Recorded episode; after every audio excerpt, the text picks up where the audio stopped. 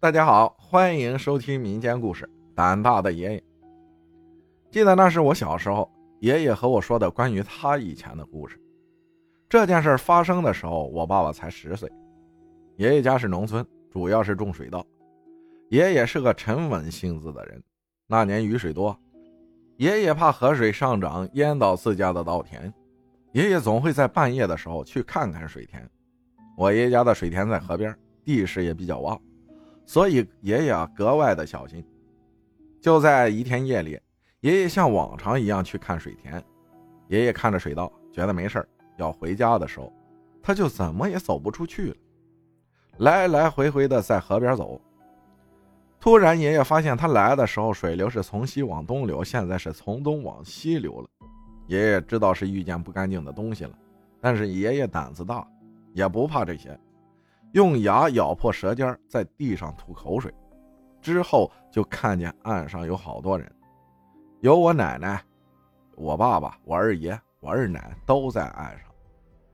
原来奶奶啊，看见爷爷去了两个小时都没回来，就带着爸爸去找，看见爷爷在河的对岸一直来回走，怎么喊都不理。奶奶知道是碰到脏东西了，就连忙让我爸爸去找我二爷。二爷离这里啊就五十米，很快就来了。刚要去找爷爷，爷爷呢走出来了。还有一次，爷爷是做木匠的。一天，邻村有一家人盖房子，就请爷爷去做活。到了晚上，那家人做了晚饭犒劳帮工。爷爷喝了一点酒，回家也是十点了。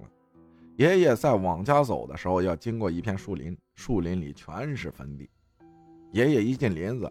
就看见前面有很多绿色的火，爷爷知道那是鬼火，爷爷还是大步走过去，丝毫不怕，像是没看见一样。家里人有什么不正常，爷爷也会立鸡蛋。我小时候身体很不好，总是招脏东西，只要招上就会呕吐不止，爷爷就会给我立鸡蛋，嘴里总会念叨着什么，之后就会拿着纸钱烧纸，那可是半夜十二点呀，爷爷也不怕，照样去村口烧纸。村口有座小桥，那个桥总是淹死人，白天就很阴冷，晚上也总有人看见有东西在桥上。可爷爷就是不当回事，该烧纸就烧纸。我就问爷爷：“我说爷爷你不怕吗？”爷爷说：“怕啥呀？都是乡里乡亲的，我也没做过错事他还能害我咋的？”现在我上高三，爷爷在老家，我们只有过年过节才能见面。我很想他，最近总是梦见爷爷去世，我也不敢想，要是爷爷真的去世，我会怎么样？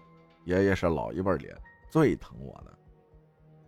还有一件事是鬼压床之后，那是疫情期间，小姨暂住在我家，晚上爸爸和妈妈一个屋，我和小姨一个屋，睡着睡着，我迷迷糊糊的醒了，觉得热就想翻个身，但是我发现我动不了了，正在我挣扎的时候。卧室门开了，有个穿着白色睡裙的女人出现在门口。她的头发不是很长，到胸部的位置，微微低着头，我看不清她的脸。我以为是妈妈，想喊她也说不出话。就看见她进来了，她慢慢飘过来了，对的，是飘的，飘到了我的床前，身体慢慢弯了下来。就在她的头发马上要碰到我头时，突然画面一转。是一只大红公鸡出现在墙头，抻着脖子打鸣着，然后那个女人就慌张地飘走了。我呢也能动了，身上全是汗。我起来看了一眼手机，时间显示是五点了，正好是公鸡打鸣的时间。我后怕地看向门口，卧室门是开着的。我睡觉有个习惯，必须要关门，无论冬天还是夏天。卧室的门不好使，我就用布条塞住。布条掉在了地上，我以为是我没塞好，所以门才开的。但是我肯定那个人不是我妈妈，因为妈妈和爸爸在大年三十那天出了车祸，肋骨断了，起来必须让人扶着才能起来。我就和家里人说了，把小姨是吓个够呛。后来我没有发烧啥的，以为事情就这么过去了，没想到妈妈出了问题，总是肚子疼，胀气一般的疼。疼得整宿整宿的睡不着觉，还总能感觉到身边有个穿着寿衣的老太太坐在他床边。妈妈和朋友说了以后，朋友告诉妈妈，找个看事儿的瞧瞧吧。妈妈就忽然觉得今天必须要去。那时天已经黑了，但是妈妈就要去，我和小姨就陪妈妈去了。一个四十岁左右的男人，他看着妈妈说：“你们家有个肝癌去世的人，他来看看你。”妈妈的爷爷就是肝癌去世的。至于那个老太太，是你老公的奶奶，她来找你办点事儿。我给你写个符，一张压在你枕头底下，一张去十字路口烧掉，再买点金元宝一起烧。三月三日，你要是能好，你就在七天之后找我；要是没好，第二天就来。当时还有两天就三月三了，爸爸和老姨去烧，我和妈妈在家里。没想到第二天妈妈就好了，肚子也不疼了。